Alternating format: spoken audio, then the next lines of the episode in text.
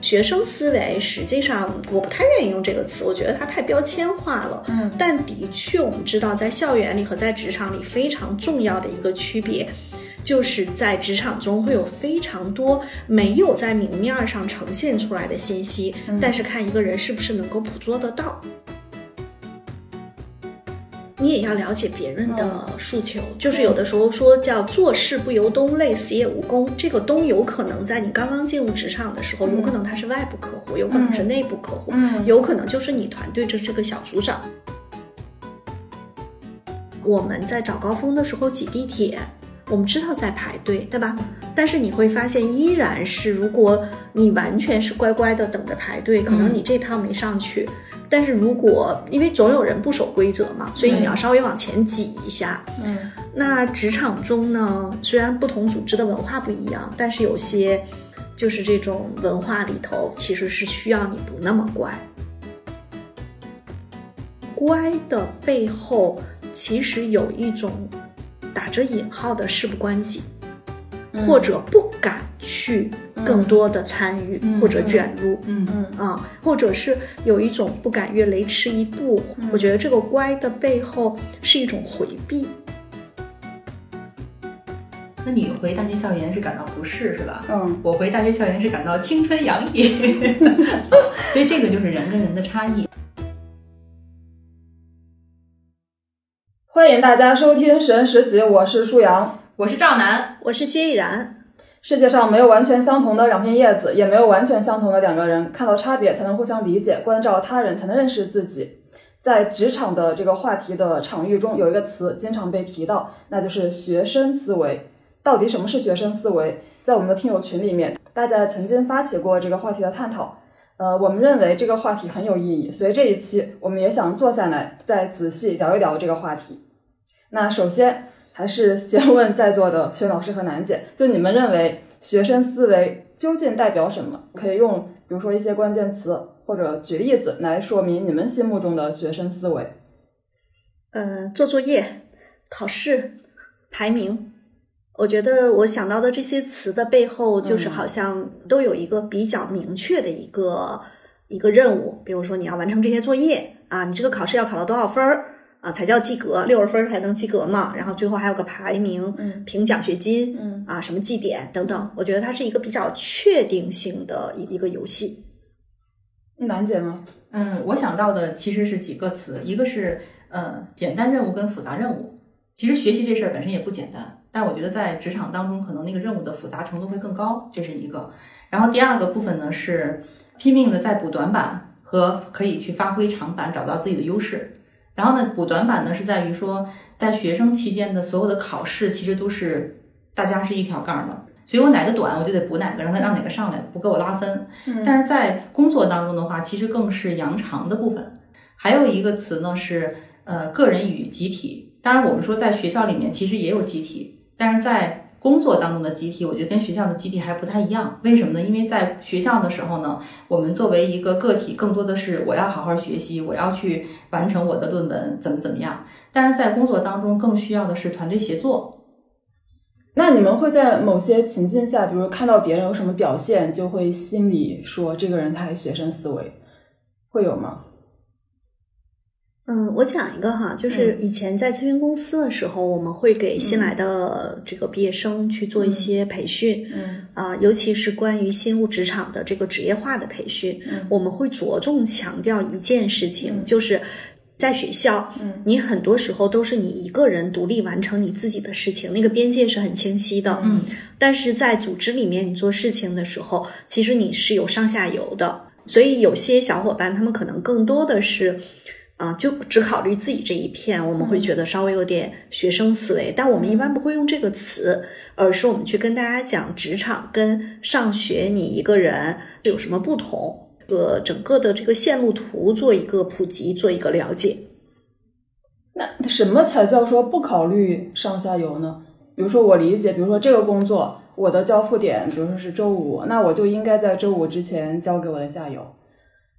呃，比如说举一个最简单的例子，是这样的，比如说，如果我是小伙伴小 A，那这个活儿我做不出来的时候，就好像你考试做不出来，你就想着说，我今天晚上不睡觉，我把它做出来。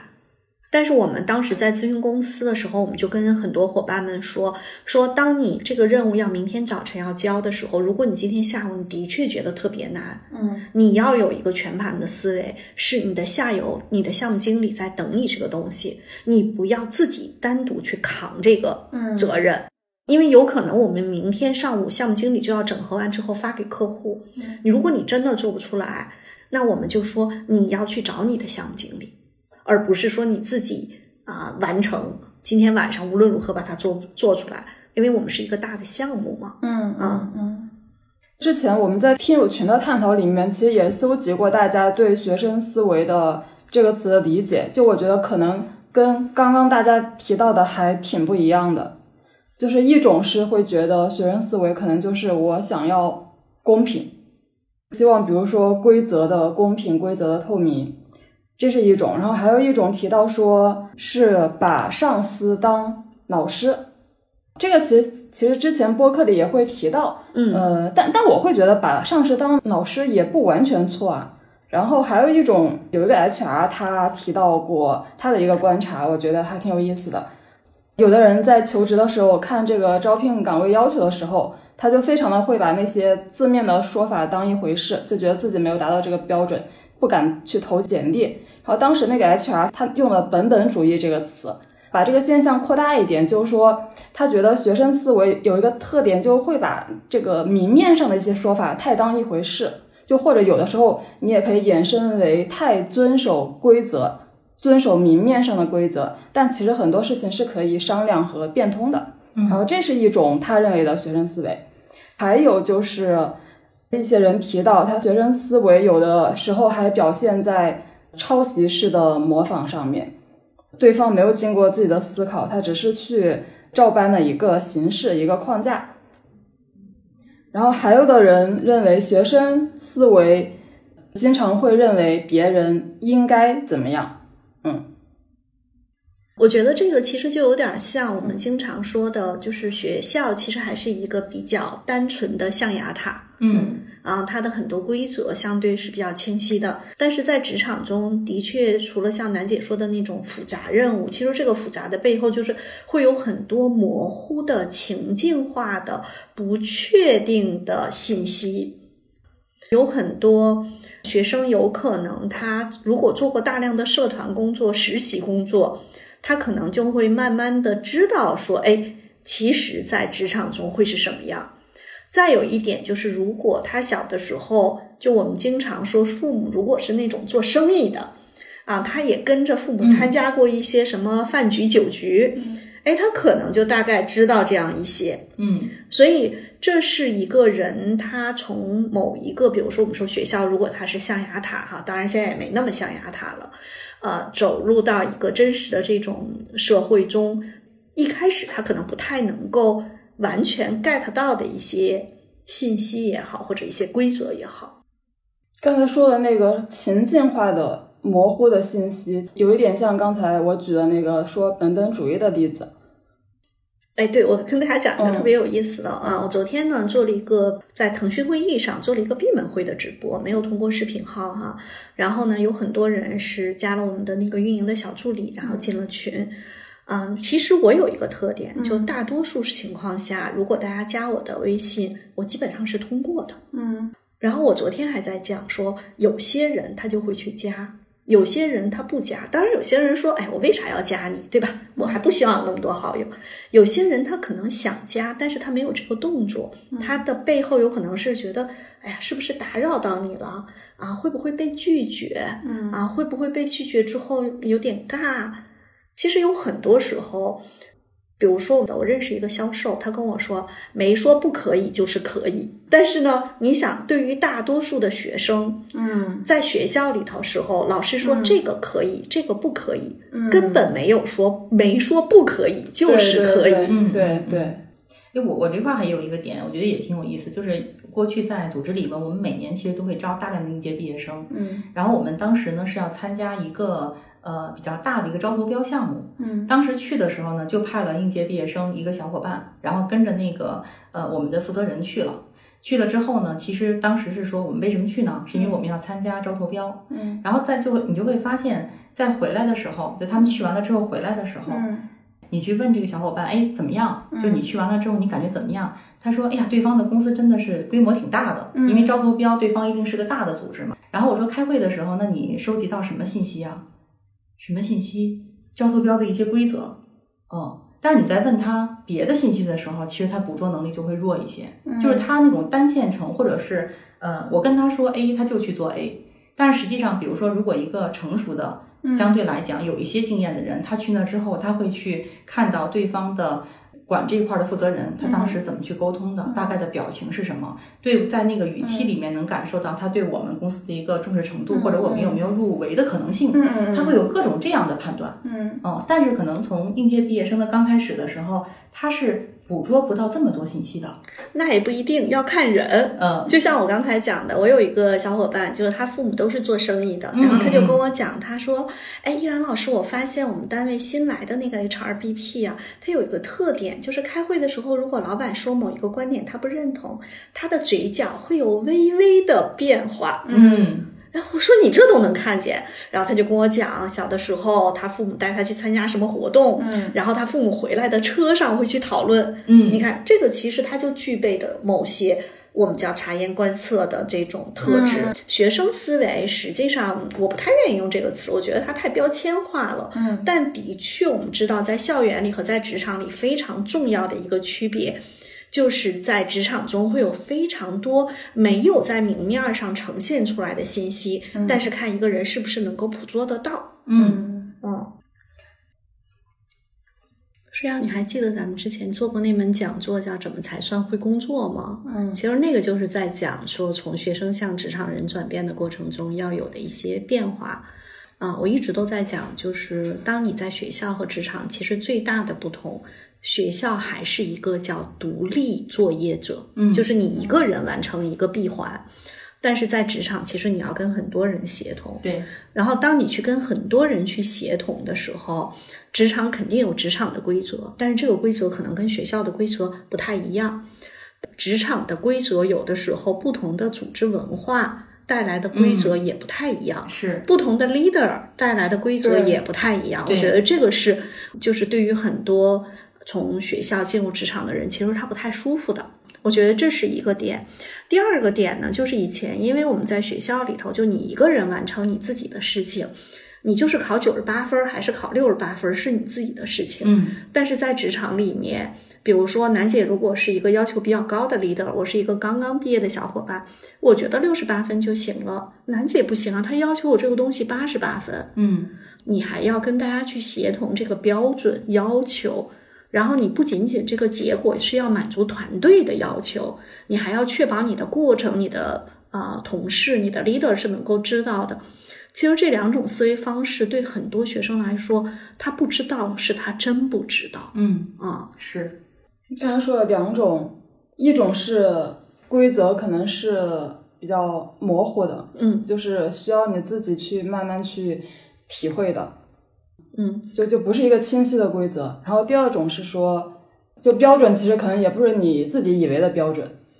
对，就其实我觉得这个最本质是你原来是一个人画闭环，嗯但是你现在是跟你的团队、你的 leader 或者是跨部门的伙伴一起去画这个闭环的时候，就是你要把很多信息 open 给大家。所以这个其实对于很多从学校进入职场的小伙伴，我觉得当他知道了这两个游戏的本质的区别，他可能就会对某些事情。他会觉得哦，不是我原来想的那样，也不是说原来是对的，还是现在是对的，它没有什么对错，不太一样所以其实重点还是在于你要及时共享自己这边的信息。你也要了解别人的诉求，就是有的时候说叫做事不由东，累死也无功。这个东有可能在你刚刚进入职场的时候，有可能他是外部客户，有可能是内部客户，嗯有可能就是你团队的这个小组长。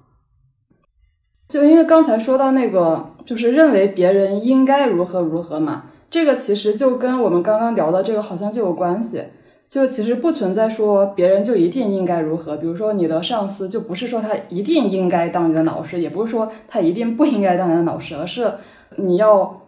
根据实际情况去跟对方沟通和磨合，然后就是可能找到你们的一个合作的方式。嗯会有很多什么自媒体号啊，都会在讲什么的，在职场就你不要把上司当老师。然后我觉得这个好像也有点反常识，因为确实很多时候上司就在教我们东西，嗯。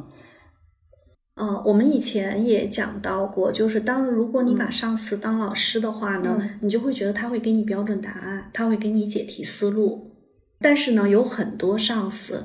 甚至他自己都不知道怎么干，嗯，他就把这活儿甩给你了。嗯然后你指望着他教你，他也教不了你，然后你自己就觉得他为什么教不了我，还让我干，然后这个其实就会产生一些问题。嗯所以呢，我们有的时候去看，说当你进入到一个公司、一个部门，然后这个上司如果是那种好为人师的，嗯啊，也会给你一些很清晰的指引，哎，这个也挺好的。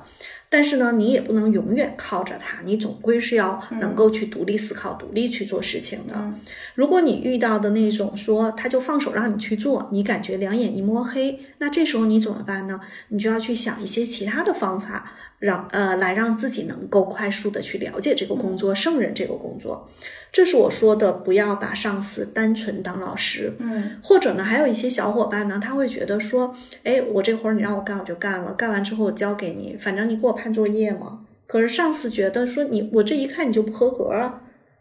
这也会出现问题，因为他不是给你判作业的人。就是如果你运气很好，遇到了一个能够给你说清楚这件事情的来龙去脉，说清楚这个事情你大概是什么样的一个工作思路，嗯。说清楚你大概做到一个什么样的程度是 OK 的，嗯哎，你这是很幸运。嗯。如果你遇到的管理能力非常差的上司，那其实你认为他应该具备我刚才说的那些点，他不具备的话，你会觉得很不爽。嗯。但是工作你还得干呀，嗯。那就要自己想办法。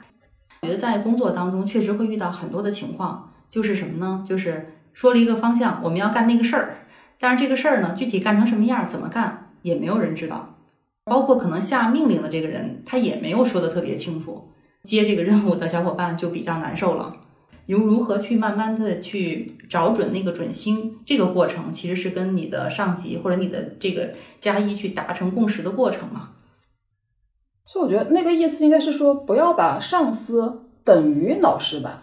我不是说不要把上司当老师。是的，不要等同于不。要等对同于对对对，嗯，对。所以所以你们觉得学生思维更多是刚刚步入职场，那不会有在职场待了很久的人还有学生思维吗？也会有啊。为啥我觉得学生思维和江湖智慧好像哎，有点儿有点儿像？对，嗯我也不知道学生思维这这这词从哪里来的哈。嗯但我我觉得可能就是在职场或者包括我们说的生意场嗯啊里面，就是我们刚才讲的，它会有非常多模糊的信息、模糊的规则，然后需要你很多见招拆招。就前一段时间呢，我跟我一个很多年没有见的朋友一块儿聊天，嗯他做 HR，他说他有一段时间在某公司做人力的负责人，那个公司有啊非常多的这种销售、嗯啊，然后他他就把他虐得很厉害了。后来他就说，他说他再找一份工作的话，他一定找一个那个偏技术团队的嗯，啊。他说技术团队的人相对来说比较简单单纯。嗯嗯嗯然后其实你看这里面就会讲到说，这个其实我们只是用大类嘛，就不同的岗位类，比如说相对技术团队的人，的确是相对更单纯一些对，啊。那么你说这如果用学生思维还是江湖智慧，的确做业务的人没点江湖智慧，可能也不太好做。嗯嗯，就是其实有一个非非常典型的一个表现是什么？因为原来我们公司里面有好多技术团队的成员嘛，嗯就是你在跟他们去沟通的时候呢，其实专业类的我可能不太懂，但是你沟通所有人情世故的部分，你会发现他们很直接，就是没有那么多弯弯绕的东西，他可能也不会去关注你什么表现，你什么样的情绪，他反而要把他想表达的东西表达清楚就好了。嗯，但是你要接触到一些，比如说。呃，因为像我们组织里面原来会有供应商，嗯供应商的这个部分来跟你去做一些，比如说提案，或者是说来跟你去做沟通的时候，其实他对你的判断，一方面他收集的信息，还有就是在沟通过程当中你的一些察言观色，他会对你做这些的这个呃信息的搜集，嗯然后放到一起。还有一个呢，我觉得是，你比如说像在职场当中，我们做一些任务哈，我给你举个例子，你就知道了。原来我们公司里面有一个岗位，就是类似于行政岗位，他呢是需要给我们的 CEO 订机票的。新来的一个小伙伴，那个小伙伴小伙伴刚好是个应届毕业生，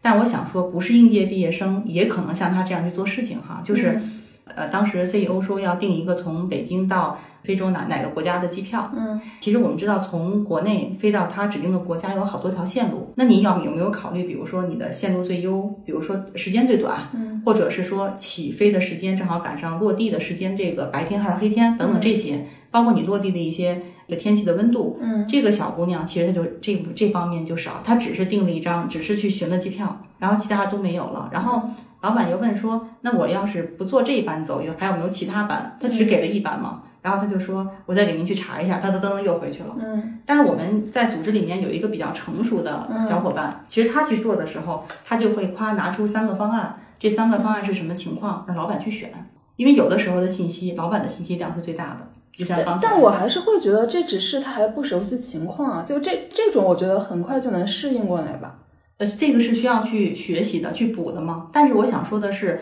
你如果你有这种比较延展性的思维，我去考虑像依安老师说的前后衔接的问题，你可能就会考虑的多一些。如果这个这个就是思维相对少一些的话，你可能就是就事儿再去说这件事儿。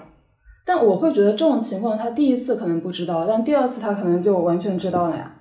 呃，不，还真不是，嗯真的不是这样。嗯就是这一次做完了之后，他在举一反三的这个部分，他可能需要一个比较长的时间。嗯，因为有的人在这方面洞察力强，有的人在这些方面他洞察力没有那么强。嗯就意思是下一次他老板让他订张机票，他还是他可能就能做到的是，我拿两个方案出来，但是比如说去看呃去看周边的这个天气，以及结合老板的这种行程，如何去有更优的规划，他可能还不会提前去跟老板去沟通。嗯嗯，也有的应届毕业生的小伙伴，他来了之后，他就会去捕捉到一些信息。这个我觉得是跟他的成长环境可能有关系。刚才依然老师举了一个例子，就是那个小伙伴跟着家人一起谈生意那个，嗯其实他见过这些的场景，他就自然知道在这样场景里面的人的一些信息流动和他的一些情绪表达，以及在察言观色当中的一些信息收集。嗯。嗯其实我自己对学生思维的第一印象，我会觉得，如果领导说一个比较年轻的同事学生思维，就可能会指这个人他不够灵活应变。对不够不够灵活。就但是我会觉得，就是确实这只是就人家没有经验，所以他第一次遇到他不知道。然后还有一种情况，我会觉得是说一个人他比较太乖了。嗯，这个乖可能有点像之前说的那个，就是他只会去，就是那个没有没说不可以就就可可以。对对对对对，对，我觉得舒阳说这两个点哈，第一个其实是没有经验这件事情。嗯我觉得没有经验这件事情呢，是有一些小伙伴，如果他遇到比较好的 leader，是可以给他掰开了揉碎了，把这个事情解读清楚了。嗯啊，然后他下次就知道怎么做了。但是有一种，我觉得我也遇到过，就是他会来跟你像讨论数学题一样讨论，就是他要把那个东西非常明确的要讨论下来。我倒不觉得是学生思维，我觉得是某些呃，就是个性的差异。我觉得这个是可以通过啊、多去沟通。我觉得舒阳说的那个第二点太乖了，我倒觉得这是一个更重要的点，因为我们在学习的时候，我刚才讲了，在学生的时候，其实你是自己的一个小闭环嘛，嗯，但是在职场中就有点像，呃，我们在早高峰的时候挤地铁，我们知道在排队，对吧？但是你会发现，依然是如果你完全是乖乖的等着排队，可能你这趟没上去。但是如果因为总有人不守规则嘛，所以你要稍微往前挤一下。嗯那职场中呢，虽然不同组织的文化不一样，但是有些就是这种文化里头，其实是需要你不那么乖。嗯第二个点呢，就是特别乖的小伙伴，如果他又把领导当老师，他会觉得就是你要很清楚的、明确的告诉我要做什么。如果这个事情你没有告诉我，好像我就觉得与我无关。他的这个乖的背后，也是另一种顺从和另一种与我无关。但是有些好机会是你的参与度、卷入度要高。啊，嗯就是我们刚才讲到的这个乖的背后，其实有一种打着引号的事不关己，嗯。或者不敢去更多的参与、嗯。或者卷入。嗯嗯。啊，或者是有一种不敢越雷池一步，或者不敢怎样怎样。嗯。我觉得这个乖的背后是一种回避。嗯。啊，有的时候啊，我觉得这个可能是更重要的一个点，因为有没有可能就是呃，对你们说的那个高语境、高情境的那种信息或者那种东西的回避？呃，也有可能他，嗯，相当于说，因为他从学生的那个时代，的确他用这个乖把自己的事情做好，一切就 OK 了。啊，他并没有意识到这个的变化，也可能是高语境的回，呃，就是回避，也有可能他是觉得好像你没跟我说啊，那我就觉得这个不是我的事儿，嗯就是都有这样的可能。嗯啊嗯，但是我们如果他要遇到好的 leader，他的 leader 会把这个东西跟他掰开揉碎了去讲，嗯其实就是成窗户纸儿捅破了啊，明白了哦，嗯去干吧。嗯嗯嗯我再讲个例子，就是有很多上司也挺讨厌的，他仿佛在用这种方式在测试一个小伙伴。就是比如说，同时来了 N 个毕业生，嗯他其实他并不告诉他们，他在测试，他在观察。嗯有时候我就会比较难受，我就会觉得说，有些小伙伴就是因为他们以往的，比如说家庭背景啊，包括他以往的经历不同，他可能在这方面。他就不是一个齐头并进，或者大家都在同一统一的这个起跑线上。嗯我觉得作为管理者，你不要去测试小伙伴，你不妨告诉大家，就相当于能明示的就明示出来。嗯，哎，我想起一个例子啊，我不知道属不属于薛老师说的测试。之前薛老师也说过，说就比如说一个新人在试用期的时候，其实你领导未必会给他一个真的非常重要的任务，甚至其实是一个虚拟任务。就其实这个东西你做不出来也没太关系，因为我不敢给你真实的任务，对对，但其。实他只是想去考察这个人做事的方法，那可能就会存在这种认知上的这个 gap。接到这个任务的人，他就会以为这真的是一个很紧急、很重要的任务，领导说呢就什么时候要，那他就埋头的去想尽快的把这个东西成品给搞出来。但是事实上，这里面是有很多坑的，就可能这个任务交给谁，最后都做不出来。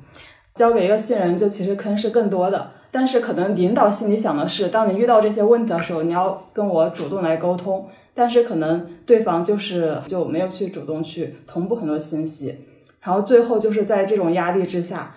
呃，一个是更加紧张，更不敢去沟通；其次呢，因为这个工作本身难度又大，最后又没法真的交出一个可以看得到的成果，那这样子就会导致他的表现比较差。嗯，对，就是那他领导的测试的确他测试了，就是我我觉得这个就是为什么哎，我一直特别希望管理者啊，就是你带团队带三个人五个人，特别希望他能够去了解人和人的不一样。嗯就是对于有一些小伙伴，其实你真的是要扶上马送一程。嗯啊，也可能他带给你的那种成长之后的这种啊，功功利一点讲，说这个叫绩效回报是非常大的，就功利一点讲，嗯干嘛让人家两眼一抹黑？对。啊？是。哎，但是人和人不一样，嗯。也也可能领导的初衷就想通过这种筛选去筛选人，就他并不是说我想培养，我想我觉得这个人如果真的没有达到我的标准，就不让他通过试用期。那这是筛选的是什么能力呢？嗯，其实你看，我们也帮企业做这个外部的人才盘点、人才发展的顾问。嗯我经常会天天给给这些老板们啊、管理者洗脑。我觉得筛选的环节放在招聘，嗯嗯在试用期环节当然也会做筛选，嗯但是试用期环节就不要用这种测试性的筛选，嗯反倒是在招聘环节中你多谨慎一些。对嗯因为当一个小伙伴来了，如果他在这里头经历了这个测试性筛选，试用期没过再走，我觉得那种伤害是极大的，而且对团队氛围也有伤害。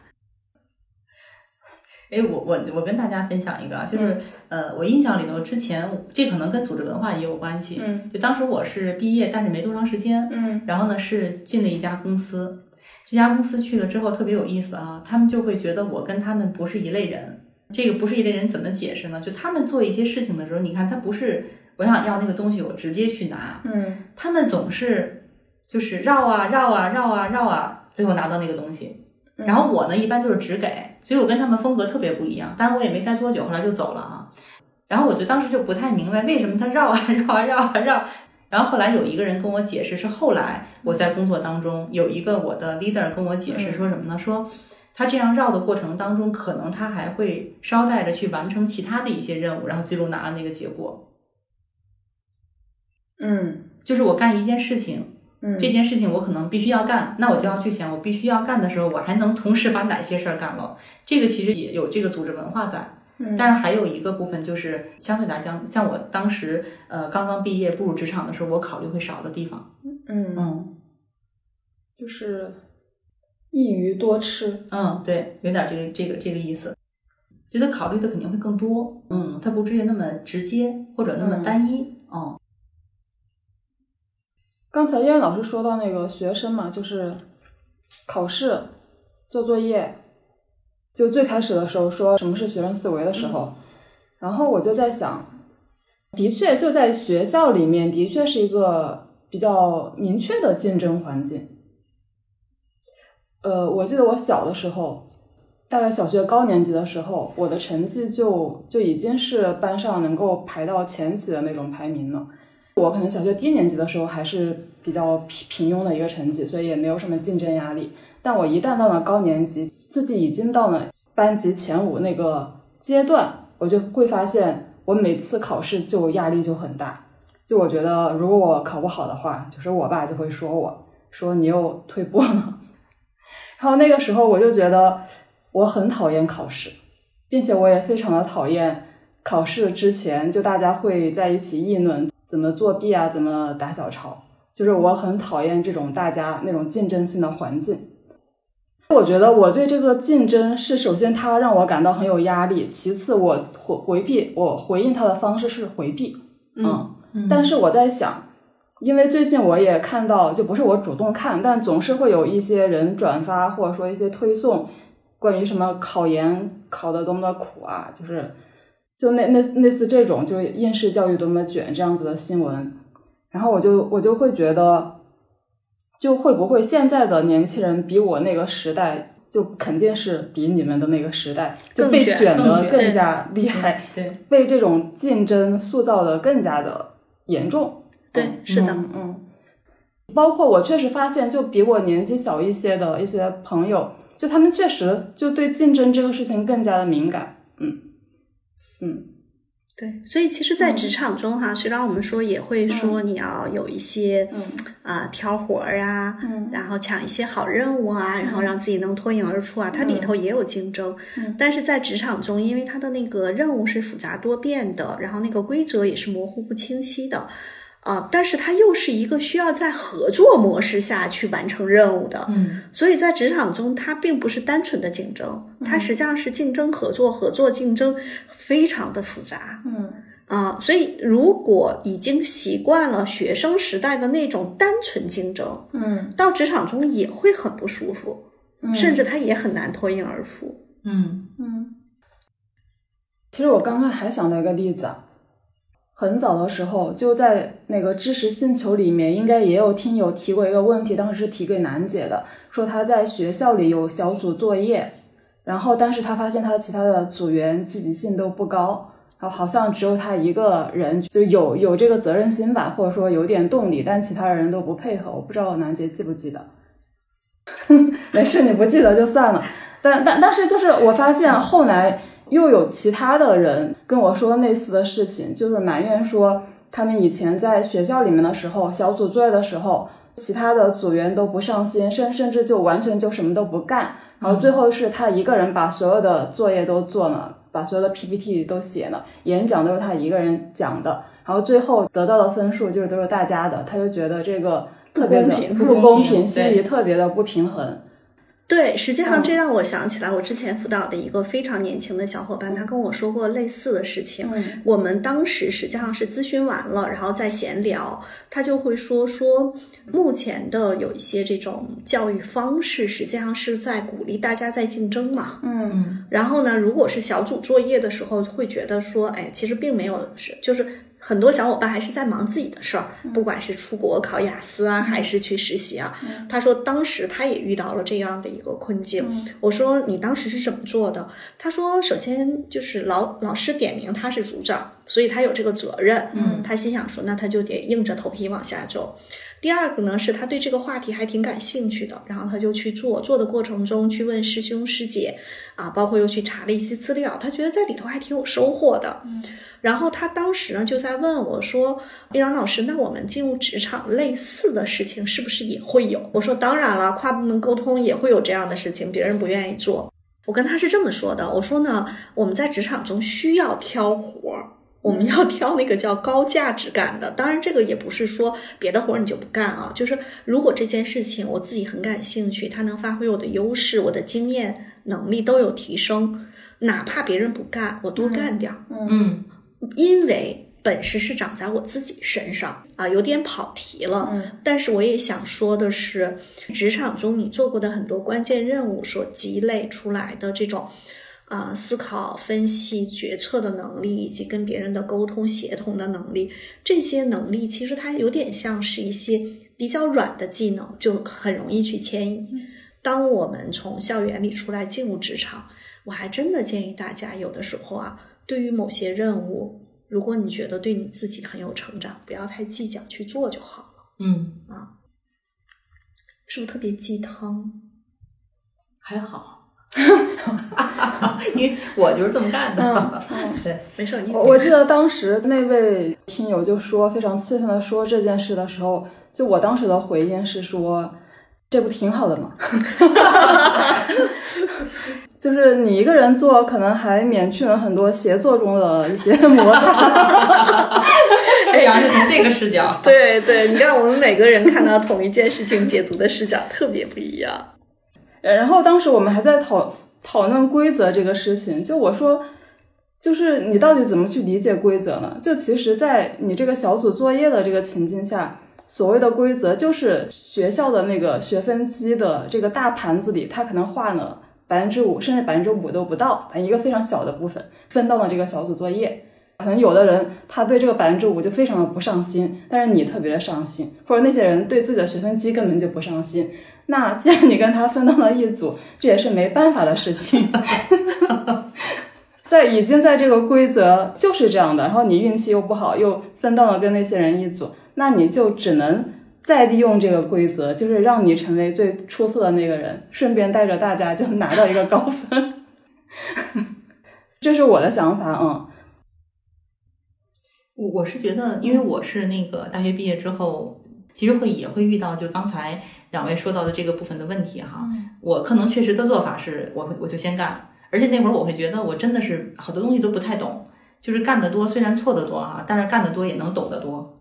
然后我们之前呢，就是在一个公司里面工作的时候，我们有一年招了个应届毕业生的呃小伙伴，他会有一个特点哈，他在真正加入到职场当中之后，其实是他受到职场当中很多问题，很多这个比如人跟人的关系，包括任务分配之后出现刚才舒阳说的这种情况的时候，他会特别的难受。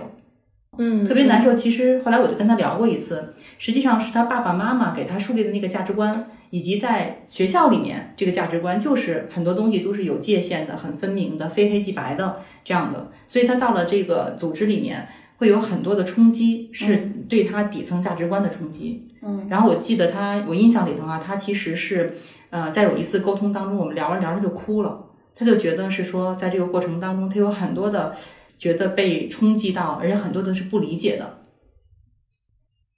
嗯，盖洛普的竞争才干在前呢，我记得好像是在报告中还是在哪儿啊写到过，就是他在这个很多时候经常会有一个叫假想敌，那个打着引号的假想敌，就他也会去参照那个假想敌来去看自己的那个成长，嗯就他的成长就是这样的。如果没有那个假想敌了，他好像没那么大劲儿了。因为我遇到过很多竞争在前的小伙伴，我有时候也会去跟他们讲整个的职场，你现在所在的这个部门，你在组织中的大体的这个生态位，你应该怎样去做。其实核心的一点就是不要绝对化，抛开学生思维不聊，我觉得如果一个人在很多事情上有过于绝对化的思维特质，其实那个还挺灾难化的。嗯。嗯然后其实我平时也几乎不太使用“学生思维”这个词啊，就甚至我我我比较反感别人使用“学生思维”这个词，因为首先它它是一种贬义。那你看这个词它包含两个部分，一个是学生，一个是思维。那它既然贬义的话，思维不能是贬义，那它去贬的只能是学生。哎，好像我们也很少用这个词。对，嗯对对对对，我们只是觉得这个词很流行，现在 讨你是不是在蹭热点？嗯，就是我想到学生啊，就会想到之前那个，又是另外一个热点，就是做题家。但我觉得做题家跟学生思维里面这个学生又不太一样，做题家是学生里面的学霸。对，那应该还有一个学霸思维。我之前是挺为这个做题家鸣不平的，因为做题家这个词它也是一个贬义。我就在想，就是为什么做题家就一定是贬义呢？就因为我觉得做题是一个很 做题是一个很很牛的事儿是吧？就是一个人他在做题中能够获得正反馈，是吧？对，就说明跟做饭中获得正反馈 其实也没什么区别，对吧？对，首先说明他是一个喜欢去思考问题的人，喜欢深度思考的人。其次，他我觉得他应该是那种比较就是较真的人，追追求真理吧，追求真相吧。因为一般你在学生时代受到的教育，其实还是比较比较科学的嘛，嗯。其次，我觉得就是做题哎，，为什么说学校时候受的教育是比较科学的呢？现在的教育这么那个啥，它科学吗？对我我说的科学就是怎么说呢？一是一，二是二，是吗？我觉得也不是一是一，二是二，就是说，就它是一种理性的思维，可以这么说吗？就我觉得，比如说薛老师说的那种情景化的那那种那些信息，它其实不完全是一个理性的思维。是的，嗯嗯是的，是嗯嗯，嗯就比如说，要是一个呃理性思维不太发达，但是对那种信息就是很敏感的人，他可能会觉得，嗯，我我能感受到一些就大家没有说出来的信息，就是但但我觉得这个东西就是就就它它就是不太科学的。那你说这部分是不是就是会不会对标到，比如说情商跟智商？嗯，可能有一点点，有一点点关系。嗯对，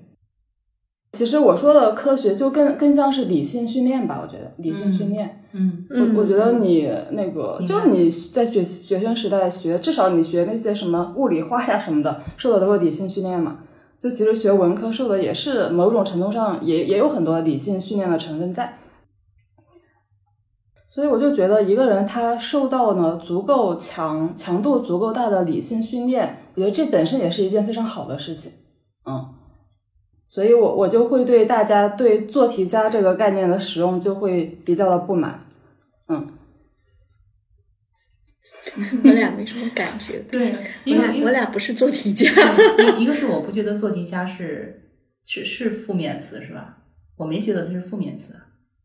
因为楠姐足够积极。呃，对，有可能，对我没有觉得它是负面词。嗯但的确，我觉得现在其实是在网络上说的时候，它是它是负负面的。。我觉得刷也也有很多人是用这个词自自嘲对哦对，对，嗯，自嘲的同时，它也是一种也有负面的意思呢。嗯就说我什么都不行，我就只会做题。那这个问题如果说大了，它是整个的那个什么什么的悲哀哈。对，嗯。哦，我那个什么的我就是就是是这样，嗯我给你那个书上一说就知道了。嗯就是今年我不是我们家儿子中考嘛，依然老师知道哈。嗯中考的时候其实特别卷，然后这能说吧？能说。然后我们我们看到很多群里面妈妈分享的中考的分数，嗯舒阳你知道吗？中考分数出来之后是一个蘑菇云，越到上面分数越高，越到下面分数越低。蘑菇云是什么呢？全都集中在上头。就非常接近？它绝对不是正态分布的。后来呢，这次选择，我有我们家儿子有一个同学的妈妈，前两天我们还拿来聊，他问我说：“哎，我们家儿子选哪儿了？”我大概跟他说了说，我说那个，我说您家儿子呢？他说选那个，呃，应该他选的是提前批招生的那个部分，然后上了职高技校的方向。嗯，然后那妈妈特别逗，说了一句话，说我就觉得吧，现在在学校学的这些东西都是过时的知识，孩子学了之后将来有什么用？还不如干脆学一个技能。哦，其实他孩子学习也还行，但是他们就是这么去做了这个选择。嗯然后我就跟那个，我就跟妈妈说，我对我说适合孩子的其实才是最好的。嗯嗯，就这个蘑菇云，就是那个程度，我一会儿可以找那个 照片给舒阳看看。对中考这些小孩们，我觉得我对小镇做题家这件事情，我倒没有觉得他就从我的世界里面，我会去看另外一个，就我觉得不把它当褒贬去看，而是看一个现象。嗯我觉得人在呃十五岁到二十岁这五年，真的是就是非常重要的一个成长的阶段。当然，每个阶段都重要啊。我们每天所能够处理的信息量是有限的，嗯就是如果举个例子，如果我这十二呃十五岁到二十岁每天只学英语嗯啊，只要我不我我还 OK 的话，我应该还是能学的挺好的，嗯对吧？但是如果我每天只是刷卷子刷题，嗯其实我就没有时间去看一些其他方面的信息。嗯那我在这个时间点没有这些信息的输入，没有办法建构出来一些一些认知，那我就后面得去补。对，啊，我觉得这个可能某些维度上的投入获得的收获，可能也是以某些呃方面的缺失为代价的。嗯，但是回到人的教育的这个点，啊、我觉得实际上有三个方面，我觉得是最重要的，就是这是我自己的体会。第一个点就是，呃，相对来说自己的那种内在的驱动力，就是我不管是被金钱驱动，还是被我热爱的某一个专业领域驱动，还是为什么？我觉得这种内在的驱动力是最宝贵的。嗯第二个点呢，我觉得非常重要的一个是，嗯就是我自己能安住我自己的内心，就是我们经常说的内自洽和情情绪内耗这件事情。我觉得这个可能跟前面的第一点，这个嗯内驱力，它有时候其实是有关系的。如果我相对自洽，我的内驱力啊，当然也不代表自洽的人一定内驱力强啊。嗯我觉得这两个点有可能有相关性，有可能没有相关性。我觉得这个很重要。第三个点就是，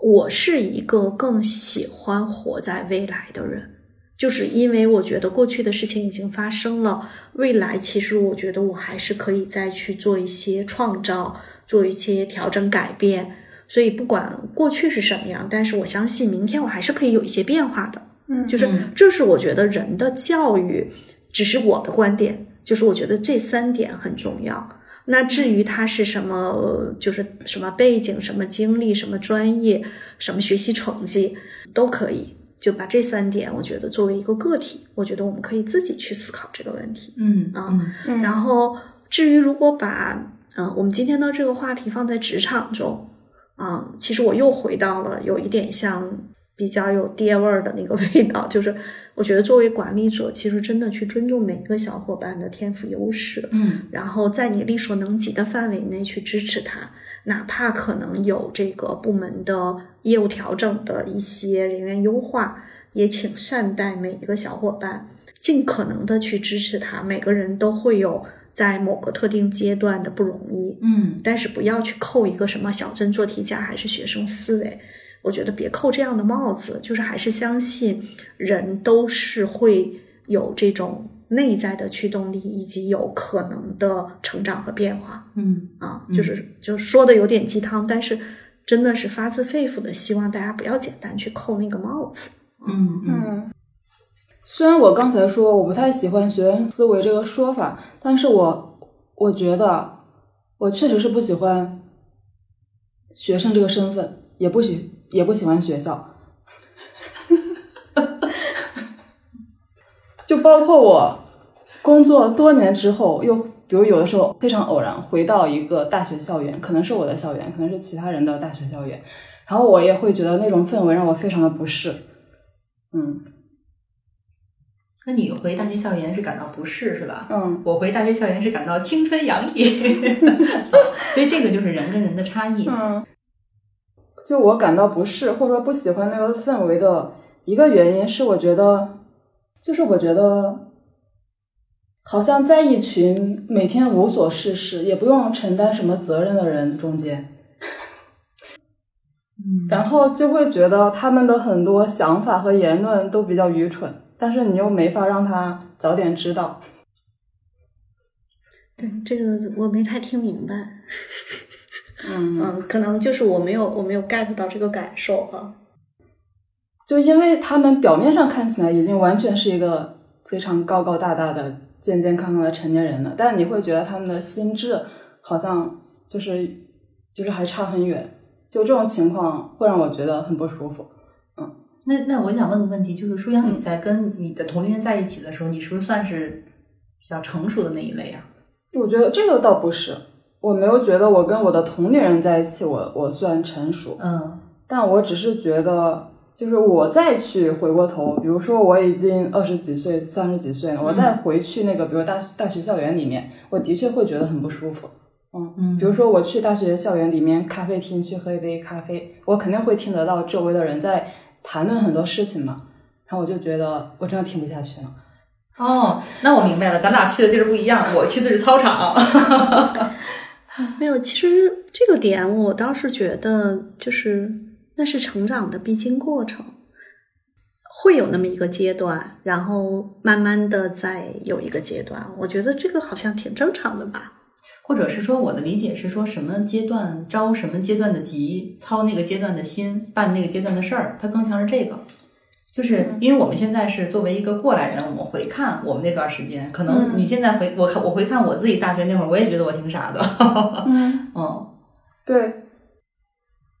所以我觉得到这儿就是给就是学生们一个一个一个比较好的一个建议啊，我觉得是什么呢？是在你真的上大学的时候，你如果有机会，你真的要去社会上多去实践，多去实习，多去接触一些那个呃，就是社会上的一些机会，然后你在这个里面能够找到真的你跟社会产生摩擦的时候那个感觉。可可能我觉得还有一点，就是因为虽然比如说大学生他们还没有开始工作，没有嗯、呃自己的职业身份，但他们已经已经开始接触社会上各种信息了。嗯那其实我会觉得，就他们对那些信息的吸收和评价都是非常的让我不舒服的。嗯可能也有这种因素在。就是他们以为的，他们以为是他们，你以为的，你以为啊，说的。其实这里头，我觉得刚才舒阳说完，我大概 get 到那个感受了，就是其实如果一定要给一个建议，就是你听到的、看到的啊、就是你不要简单的下绝对化的判断。嗯啊，就这个世界很多元啊，你也不要被互联网上的某些信息啊，以为这个社会、这个世界就是那样的、那样的、那样的。其实这个世界的确很多元，有很多变化，而这些变化的背后，可能我们有的时候反倒要给自己一些，嗯，既是对这个世界的敬畏，也是啊，留一些空间，让自己慢慢的去跟这个世界去真实的互动，去了解。嗯。我觉得刚才依然老师说那个点啊，其实也是我从组织里面出来，真正去做人力资源管理的时候，依然老师反复提醒我的点，嗯就是那个你去帮客户去解决一些问题的时候，其实你看这个，我还是在公司在职场上已经经历了二十多年的这种职场的经验的，嗯依然要去，嗯，就像依然老师说的，我们可能对某些信息依然保持一个敬畏之心吧，嗯就是你认为的东西，可能真的不是你认为的。我我我大概我讲一下，就我我在上上上周的时候哈、参加了一个呃一个聚会，然后有很多人在聊天，我听了听之后，我基本上是全程没有太多的说话，嗯。然后我我会有一个感觉，就是有一些人他不管读过多少书啊、但是你发现他所有的一切最后都会回到他自己认同的那个原点。然后他所有获取的信息都在证明他的那个嗯。那个原点，我觉得是这种感觉会让我觉得无话可说。嗯。就是我为什么说就不要有过于绝对化的这种思维方式，那种感觉更像是说他觉得那那对，那是他以为的对，那就他就这样认为吧。嗯，因为我在想，既然我们聊的是学生思维嘛，那肯定还是学生这个身份可能带来了一些痕迹。那我我愿意把学生身份对比的就是职场，社会人、职场人，对吧？，就是你要自己挣钱，自己养活自己。那我觉得，因为你自己在挣钱，你在虽然你可能只是一个一个小零件，一个什么螺丝钉，一个最最底层的打工人，但你还是你在一个真实的一一个呃社会环境里去做事，就你的思维就不那么容易绝对化。你但凡你只要做成了一件事情，就知道你真正做成是这这件事情靠的是什么。嗯也有靠运气的，这这纯属抬杠了。嗯对，还有很多人他成功了，不管这成功那成功，你以为他是靠什么呢？嗯，也不一定，他真的嗯就有那个认知和那个觉悟。嗯，明白。就刚才我还想到一个点啊，就是说，因为像我是二十一、二十二岁就开始毕业了嘛，那我在想，刚才燕老师说是一个人十五岁到二十五岁的时候，我在想，现在很多人的这个时间段，可能真的一直在学校，因为现在基本上是是个人基本上都要读研究生嘛，就可能还要经历多年的考研。那确实是他们这个学生时代被拉长了很多，并且比如说考研以及读研的这个环境的友好度也好像比我们那个时候要差很多。就会不会从时代特征来说，其实就也是一种挑战。比如我我的同龄人里面就没有人听到说我研究生跟导师之间水火不相容，导师什么压榨我，就这种新闻很少很少听到。嗯，但现在基本上全都是这样子的新闻。导师也挺不容易的，对，没事儿，这就相当于呃一时激起千层浪，嗯但是水面湖面慢慢还会再找到新的平衡。之前有人问过一个问题，就你再回到大学时代，你有什么以前没有做但觉得后悔没有做的、想做的？我记得我以前在很多场合中说过，就是我觉得如果是在大学期间，我们那个年代其实没有那么多实习的机会。嗯如果在当下，我会觉得我要一定要去做做销售啊，被拒绝可能也是一种一种成长。因为其实我还算比较顺，所以有的时候被拒绝会很难受。我觉得